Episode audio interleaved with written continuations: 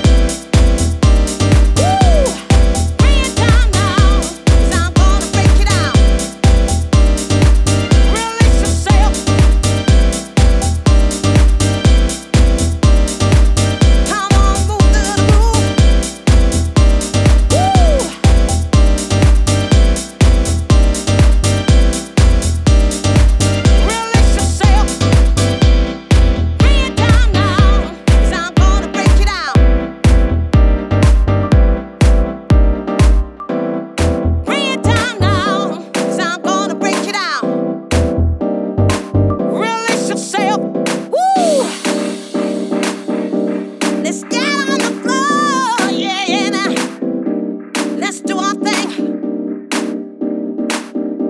Let's get on.